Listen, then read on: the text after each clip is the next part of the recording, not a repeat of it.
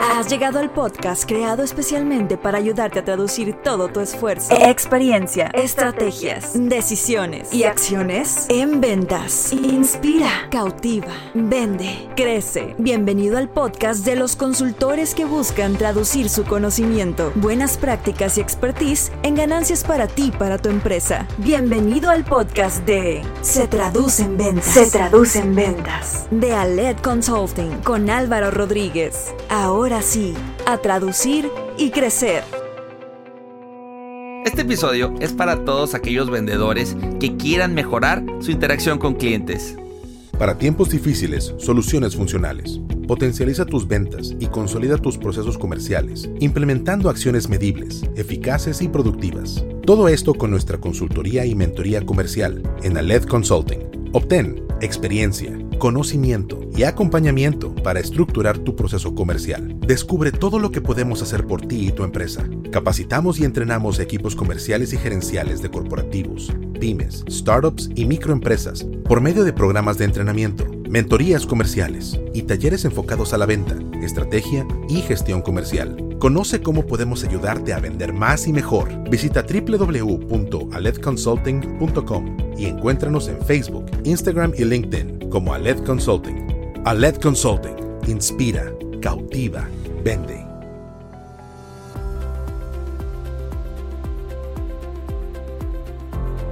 Hola, ¿qué tal? Bienvenidos al episodio 47 de Se Traduce en Ventas, donde cada martes lo que queremos es ayudarte a traducir todo tu esfuerzo, experiencia, estrategias, decisiones y acciones en ventas.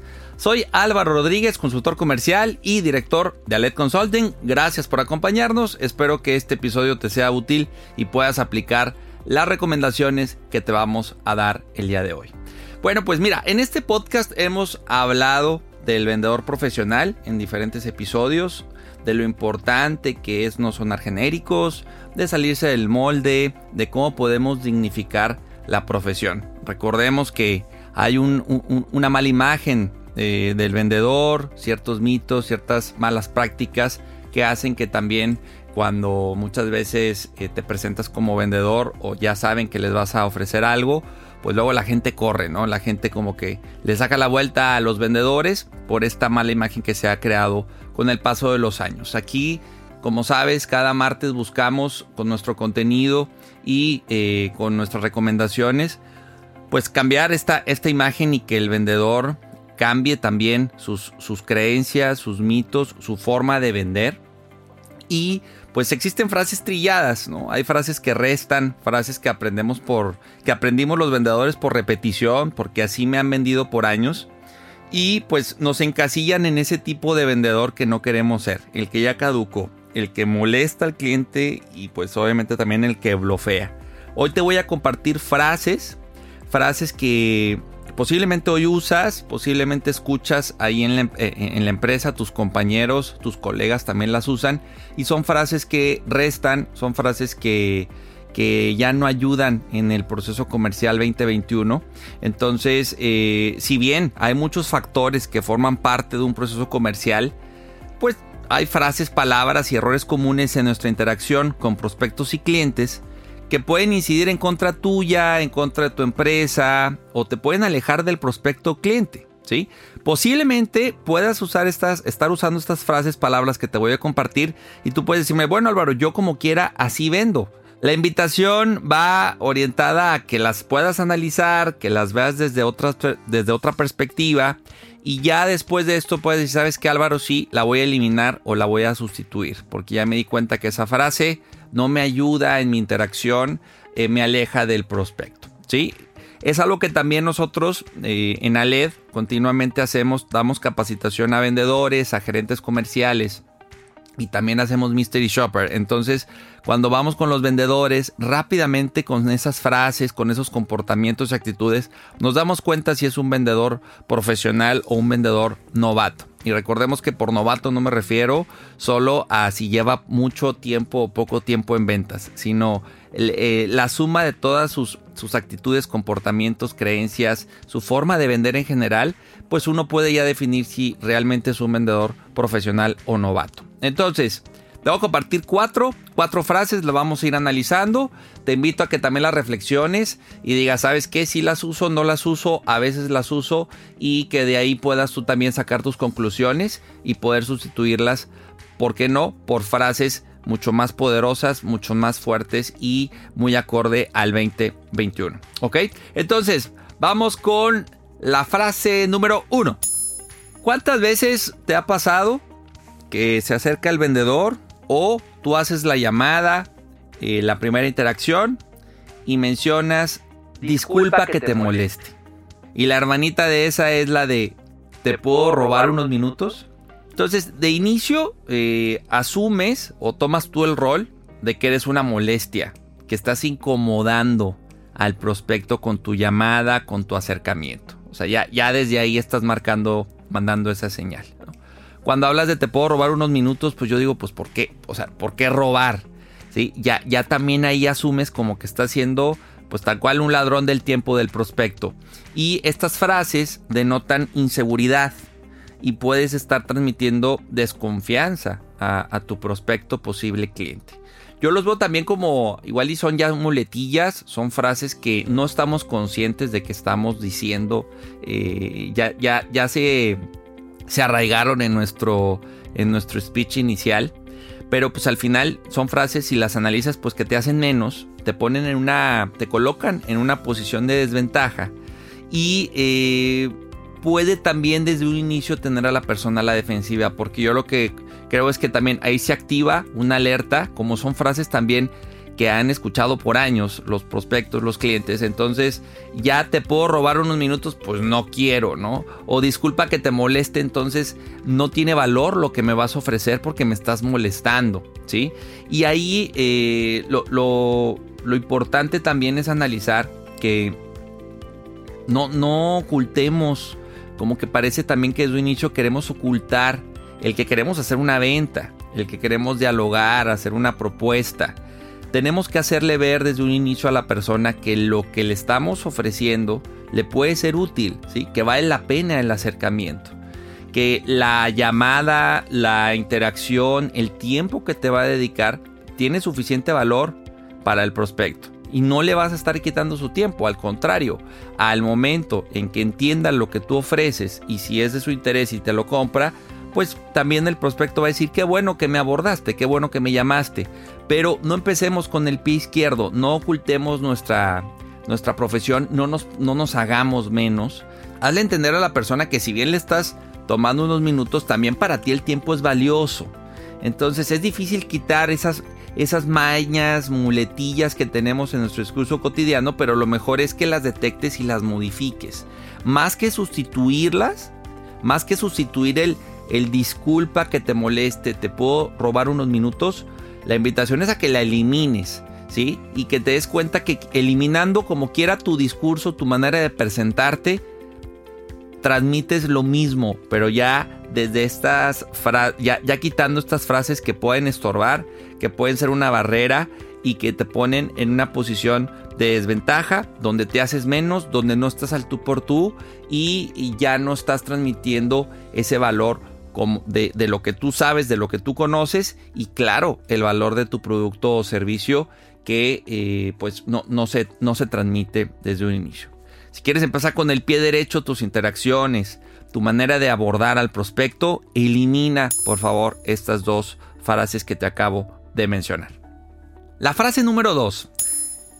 Es muy común también que cuando ya estás interactuando, cuando ya el prospecto te escucha, te ya recibió algún correo de tu parte, ya la llamada va, va avanzando, es muy común que el vendedor utilice la frase sin compromiso. ¿Ok? Y, es común el recíbeme sin ningún compromiso, eh, te hago un diagnóstico sin ningún compromiso, pruébalo sin ningún compromiso. Y ahí eh, el punto es que para... Me queda claro que la usa el vendedor como para aligerar un poco la tensión de que pues no quiero que parezca una venta. Quiero que el prospecto se relaje, que no sienta toda la presión de mi parte o que tiene que tomar una decisión. Puedo entender esa parte, pero con lo que yo respondo ante ese argumento es que para empezar, sí hay compromiso. Claro que hay compromiso. ¿sí? O sea, para mí es una frase que ya caducó hace mucho tiempo. Es una frase que, que, juega en contra del vendedor, ya que puede perder credibilidad y además suena genérico. ¿sí? ¿Por, qué, ¿Por qué menciono esto? Regularmente después del recíbeme o dame la cita, ¿sí? O el te hago un diagnóstico o del pruébalo, pues vas a hacer una, una oferta, vas a hacer una propuesta, vas a hacer un intento de cierre. Entonces el sin ningún compromiso inicial, pues ya se transforma y ya se convierte en un, pues ¿qué crees? Que si había compromiso desde el inicio, pero te dije que no para que me recibieras, te dije que no para hacerte el diagnóstico, te dije que no para, entre comillas, como se usa mucho una palabra que no me gusta para nada, te ganché, ¿no? Entonces, esa parte de credibilidad, prestigio y honestidad, pues adiós. O sea, al final, esto no es servicio social, tú quieres vender, no lo ocultes, no lo adordes, como te decía en la parte de disculpa como, te mencionaba en la de disculpa que te moleste o te puedo robar unos minutos. Entonces, si hay compromiso, claro que hay un compromiso de ambas partes. Los dos le vamos a meter tiempo, los dos este, tenemos que ir avanzando en el proceso para que esto se convierta en un sí o un no. Entonces, ¿por qué ese, ese sin compromiso? Pareciera como que, oye, no, no, no, no pasa nada. O sea, tú, tú, tú pruébalo, tú dedícame tiempo. Y al final este, pues a ver qué ocurre. Y, esa incertidumbre y esa parte de avancemos sin compromiso, pero si hay compromiso, pues es una, hay como que una doble señal que estás mandando con el prospecto y que, digo, a mí cuando me la aplican, yo ya al final, ya cuando les dedico el tiempo, cuando hago la prueba que me dijeron que era sin compromiso y, ya empiezan a cambiar de tono los vendedores, yo les digo, oye, pues ¿cómo que no había compromiso? O sea, me habías dicho que sin compromiso y ahorita ya me estás este, casi casi empujando a que, a que diga que sí. Entonces ya el vendedor ahí ya no sabe qué decir. ¿Por qué? Porque eh, parece como una trampa, parece como una mentirita piadosa que al final, insisto, juega en contra de al vendedor le juega en contra y si no la sabe manejar y, el prospecto le dice, oye, pues no, hubo, no había compromiso, ya me voy, pues el prospecto dice, híjole, pues le dediqué mucho tiempo al prospecto y, y al final no cerré. Pues claro, porque al prospecto le diste la posibilidad de que, oye, pues le estás diciendo entre líneas, yo te voy a dedicar tiempo, yo voy a estar aquí, te voy a dedicar las dos, tres, cuatro, cinco citas, todo lo que se requiera, y al final, pues como es sin compromiso, pues el, cliente puede decir, a mí no me interesa tu tiempo como vendedor. Esa es la parte. ese es el mensaje que, puedes transmitir y entonces el cliente se aprovecha y te pide cinco cotizaciones y te demanda mucho tiempo y te, te hace muchas preguntas y el prospecto dice, pues yo en cualquier momento puedo ya decir que no y no va a haber molestia porque esto era sin compromiso. Entonces, no dejes que eh, se aproveche el, prospecto de la situación. Y, y, yo te invito a que sustituyas el, el sin compromiso por un ejemplo. Puedes mencionar, recíbeme y conoce, escucha lo que puede servirte mi producto o servicio, ¿no? O te hacemos un diagnóstico y definimos siguientes pasos. O prueba el producto y dime qué te parece y cómo vamos avanzando. O sea, sí tenemos que hacerle ver al prospecto que eh, eh, tu tiempo es valioso, que estás con él y no con otro prospecto y que al final pues te interesa que esto avance. Yo luego también lo, menciono tal cual a nuestros prospectos en Aled. Oye, con compromiso. O sea, si hay compromiso, sí te voy a hacer una propuesta, sí me interesa que seas mi cliente y con total claridad y transparencia. O sea, no lo, no lo, no lo ocultemos, no nos ahí medio escondamos o lo digamos así con, este, con voz ahí que, que no se escuche. Claro que te quiero vender claro que te quiero vender. Si ya mencionando eso, el prospecto desde un inicio marca la línea y dice, oye, ¿sabes qué? Este, no quiero avanzar o no estoy listo. Bueno, sí, ya es otro boleto, pero también ya te pudo haber ahorrado tiempo que si tú avanzabas y si tú empujabas, ahí medio forzabas la situación, pues le ibas a dedicar tiempo a un prospecto que al final eh, las probabilidades de cierre iban a ser muy bajas. Entonces, sustituye el sin compromiso, conviértelo en un si hay compromiso, si te quiero vender, si te quiero dar el servicio, si quiero que veas la experiencia, si quiero que me compres, ¿ok? Y estoy seguro que el prospecto también va a entender muy bien tu rol, tu labor y vas a hacer que el, el proceso comercial sea más transparente, con mayor apertura y con mayor comunicación. La frase número 3. Es común también que en la interacción y ya cuando vas avanzando, incluso puede pasar que ya diste la cotización, ya diste el precio, ya hablaste de las condiciones. Se utiliza mucho también la frase de te garantizo que. Te garantizo, ejemplo, que soy la mejor opción, te garantizo que no te vamos a fallar, te garantizo que no te vas a arrepentir. Son frases cliché, son frases que, que también las decimos como que ahí nada más porque suenan bonito. Y yo siempre cuestiono, a ver, te garantizo que soy la mejor opción. Nada más porque sí, porque tú lo dices, así, tal cual. Cuando me dicen, te garantizo que no te vamos a fallar. Tienes la bolita mágica ahí, este, que, que, te garantice que realmente no va a haber fallas en, en tu producto, servicio, en el proceso, en lo que tú estás prometiendo. Cuando dicen, te garantizo que no te vas a arrepentir, ¿cómo realmente lo puedes garantizar? O sea, el prospecto piensa esto y dice, más que generarle confianza, le puede generar una barrera, puede decir, oye, esto suena muy bonito, esto suena como que color de rosa, o la típica que dice el cliente, lo dice porque quiere venderme, ¿sí? Pero yo lo que invito es a que el te garantizo, si realmente hay evidencias, si realmente hay datos duros, hay testimonios, hay casos de éxito, ¿sí? Hay una evidencia clara ¿no? Y, dentro de la oferta está el 100% garantizado, pero con un sustento, bien. Si no lo tienes, si no hay evidencias, va a parecer más labia tuya, una frase común, una frase genérica, y, pues son premisas huecas, ¿sí? Son, son, son frases que para mí eh, te restan muchísimo al momento de interactuar. O sea, eh, otra vez, tu, tu valor, el valor de como vendedor, el valor de tu tiempo, el valor de tu producto o servicio, al usar te garantizo que le, resta credibilidad, ¿sí? Porque al final no todo está sobre tu control y, si estás vendiendo,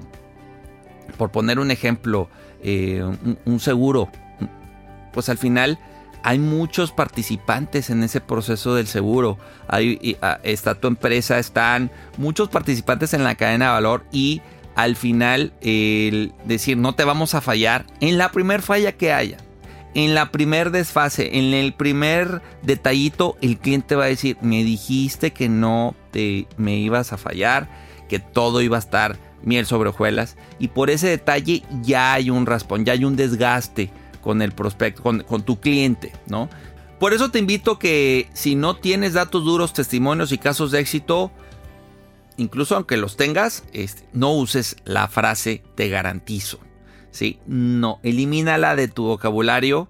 ¿sí? Eh, eh, también la hermanita ahí es te prometo que. Y, creo que entramos también en un, en un, punto donde tu palabra de honor está en juego. ¿sí? E incluso si tú sabes de manera interna que sí podemos fallar, que sí puede haber detalles en el camino, que tú no eres la mejor opción, pues ya desde ahí el, estar diciendo te garantizo nada más porque sí, ya eh, juega en tu contra y son frases que definitivamente hace muchos años igual funcionaron, pero ya no vale la pena que las uses en 2021. La frase número 4. También es común que cuando estás en la interacción, cuando estás en la negociación, eh, cuando quieres cotizar, pues usas la frase de te mejoro cualquier presupuesto ahí me, me, pongo la capa de Superman y digo, ¿sabes qué? Yo sí o sí te mejoro cualquier presupuesto. Y yo te digo ahí, aquí, nada más porque sí. O sea, es una apuesta muy arriesgada. Puedes estar poniendo en juego a la empresa y todo, tú ya estás mandando la señal ahí que todo lo quieres arreglar por precio. Tienes que cuidar mucho lo que, lo que prometes porque es muy fácil que juegue en tu contra, que quedes mal, que la negociación solo sea tema precio y que también llega un punto donde pues también le das una superventaja al cliente y dice, pues me mejoras cualquier presupuesto, pues aquí está, ¿no? Aquí está el presupuesto que me están dando la competencia, mejóramelo. Te volteas con la empresa y te dicen, no lo podemos mejorar. No, no, o sea, está muy por debajo de los rangos que nosotros manejamos. Entonces, otra vez, voltearte con el prospecto y decirle, no lo puedo mejorar, lo primero que te va a decir es un, pues tú me, dijiste, me aseguraste que me mejorabas cualquier presupuesto. Entonces tú solito, tú solito te, te trabaste, tú solito te pusiste la trampa, ¿sí? Y al final eh, pues te pierdes la negociación, pero también pierdes la credibilidad, la palabra de honor, ¿sí? Y pues es difícil que nuevamente vuelvan a eh, pedirte una cotización porque entonces no cumpliste con el te mejoro cualquier presupuesto. Para mí esa parte es, también bloquear. No es lo mismo decir, oye, bueno, eh, si tienes propuestas de la de, de alguna otra de algún competidor, bueno, pues podemos analizarla, podemos ver las condiciones, asegurarnos si realmente te están cotizando lo mismo o no. Pero ya sobre un análisis, nosotros hemos mejorado presupuestos, sí, lo hemos hecho en la LED, pero no, no navegamos con esa bandera al inicio en la misma negociación, el cliente te va diciendo, oye, pues es que, ¿sabes que Te quedas por arriba de los, del presupuesto que tenemos o te quedas por arriba de la competencia. Y ahí es donde entramos en ese proceso de, bueno, pues, ¿qué te están proponiendo? ¿Cuáles son sus condiciones? ¿Sí? Y ver si nosotros podemos este, mejorar o no las, lo, que está pidiendo el, el prospecto. Como te he dicho en episodios anteriores, en específico el episodio en el cual hablamos de la cotización, que fue el episodio 27, es importante que expliques el porqué de tu presupuesto, o sea, que detalles los alcances, por qué cuestas lo que cuestas, ¿sí? Ese, ese nivel de detalle muchas veces vale la pena para que el prospecto entienda por, pues, por qué ese número que tú estás dando, ¿no? O el por qué no puedes mejorar el otro presupuesto que te está, que te está mostrando porque ahí es donde en esa claridad, en ese entendimiento y en esos números, el prospecto puede entender que esto no nada más es bajar por bajar y, que muchas veces también nos bajamos sin analizar y pues ahí es donde nos damos cuenta que ya no fue negocio, que te costó ser cliente en vez de que te dejara una utilidad, hubo una pérdida. Entonces, ojo con eso, eh, el mismo vendedor puede poner en jaque a la empresa puede poner en jaque a, los números de la empresa por una promesa inicial donde luego ya el vendedor se voltea y dice, no, es que el cliente quiere, quiere que le bajemos esto, pues tú fuiste el que abriste esa puerta y tú fuiste el que eh, prometiste algo que mm, el cliente a lo mejor ni en cuenta, pero al prometérselo, pues ya lo pide. Obviamente el cliente dice, pues si me puedes dar mejor precio, dámelo. Y, llega un punto donde la empresa no, no da el número para que le pueda mejorar ese presupuesto. Bien, entonces, resumiendo, ¿cuáles son esas cuatro frases que necesitamos eliminar o sustituir? Frase 1, disculpa que te moleste, te puedo robar unos minutos. Frase 2, sin compromiso. Frase 3, te garantizo que. Frase 4, te mejoro cualquier presupuesto. Esas son las cuatro frases que hay que sustituir o eliminar, ya te expliqué por qué. Ahora, adicional a estas frases que usa el vendedor eh, novato, el vendedor que ya caducó, el vendedor que necesita reinventarse. También hay algunos comportamientos durante la venta, tres en particular, que es muy común que yo note y que también son comportamientos que el vendedor con el paso de los años o porque en algún momento le funcionó o porque le siguen funcionando, sigue haciéndolos y para mí son comportamientos que generan desconfianza, que generan incertidumbre y que le pueden hacer también mucho ruido al prospecto cliente. Pueden ser incluso factores que al final incidan a que el prospecto diga no te compro, me voy con la competencia, no me interesa lo que tú haces y que al final el, el prospecto los puede ver como comportamientos negativos y el vendedor muchas veces dice, pues yo lo veo normal, yo lo veo común. ¿Cuáles son esos comportamientos? El primero es rogar por la venta. Llega un momento también que hay un nivel de confianza importante con el prospecto, ya tuviste ciertas interacciones y el decirle, ándale, cómprame o es que con, con el cierre que te da contigo cumplo mi meta del mes cosas así que, que como que es el échame la mano, ¿no?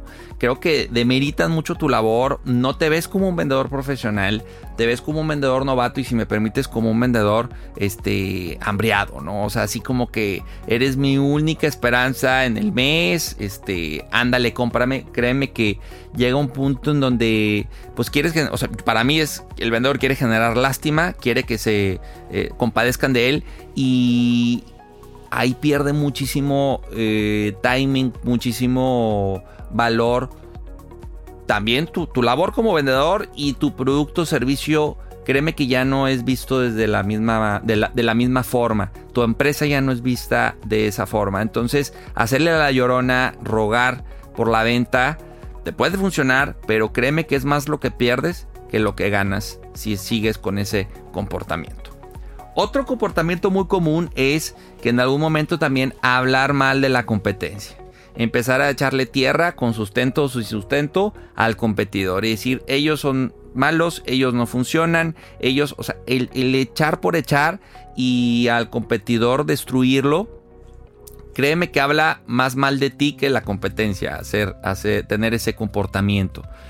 Me queda claro que puede haber comparativos, me queda claro y, también, insisto, lo viven nuestros clientes en Aled y nosotros con nuestros clientes, donde sí llega un punto donde te dicen, te estoy comparando, ¿sí? Y, claro que ya puedes entrar a la parte del análisis, al dato duro, ¿sí? Y, e irnos a, a una parte ya de análisis profundo de por qué tú eres la mejor opción versus la competencia. Pero así sin sustento, así como que nada más este pues sí, no, no, no son, nosotros somos los mejores y, como, ¿por qué no? O sea, ¿cuáles son tus argumentos, tus evidencias? Eh, ¿Por qué me dices eso? Y solo hablar mal de la competencia creo que es una práctica como muy, suena para mí muy a la desesperada, muy al, al pues, a ver qué pasa y yo soy mejor nada más porque sí. Cuida, cuida cómo hoy te expresas eh, de la competencia y, yo te invito, y lo, también hay un episodio donde hablamos del benchmark, ¿no? Y lo importante también es que saber dónde estamos parados, en qué somos mejores y en qué no, versus la competencia. Creo que eso también te puede dar muchísima claridad y sencillez al momento de exponer y entender. Claro que puedes argumentar y decir, en esto somos mejores por esto, esto, esto, pero bajo una evidencia, bajo un sustento que le dé tranquilidad al prospecto. Claro, también el que el prospecto sepa que tú conoces a la competencia y conoces sus fortalezas y áreas de oportunidad puede ser algo que capitalices, algo que te sume, pero eh, así como que de manera visceral, nada más porque sí, hablar mal, el prospecto puede, puede sentirse también un poco como decepcionado o medio destanteado de, que lo único que estás buscando hacer es eh, echar tierra y no construir, ¿ok? Y el otro comportamiento durante la venta muy común es hablar mal de tu empresa o de los compañeros o de algún departamento de tu empresa. También luego por, por zafarte un poquito, ah, no sé si se tarda la cotización o se está tardando algo en el proceso, decir, oye, no, es que son muy lentos en este departamento. O no, lo que pasa es que tenemos muchísimo trabajo y estamos saturadísimos. Entonces, este, discúlpame. O sea, así como que yo sí te quedo, yo te estoy quedando bien, pero mis compañeros casi casi no dan el kilo o, la empresa esto. O sea, hablar mal de tu empresa en un afán de tú no, tú, no asumir la responsabilidad de lo que pueda estar pasando en el camino, eh, pues también para mí resta mucho. Eh, he estado con vendedores donde cuando hacen eso les digo, bueno, ¿estás consciente de lo que estás mencionando? O sea, ya me estás desalentando a creer en tu empresa, a confiar en, tu empresa, a confiar en ti. O, o, lo que también puede pasar, ¿no? Que sí confíe en el vendedor, pero no en la empresa. Y eso también hace que el proceso se haga pues mucho más confuso, mucho más este, lento, mucho más eh, incertidumbre al, al, que, pues, si hoy ahorita todavía no te compro y hablaste mal de tu empresa sin querer, ¿no? Así como que justificándote de alguna falla, pues después, ¿qué va a pasar? Entonces, cuida también mucho qué tanto hoy ruegas o no por la venta, qué tan mal o no hablas de la competencia y qué tan mal o no hablas de tu empresa o de algún departamento en particular estos comportamientos restan, estos comportamientos son prácticas que a veces vemos muy común, que vemos como que no pasa nada y créeme que sí pasa. El prospecto lo nota y el prospecto puede alejarse, ¿no? Tener más dudas que certezas al momento de estar interactuando contigo. Entonces, te invito a que reflexiones, a que reflexiones de esto que te he compartido hoy. Si tienes algún compañero que ves que hace esto, no solo le, compártele el episodio, sino hazle ver el por qué ya no vale la pena que, use estas frases o que tenga estos comportamientos.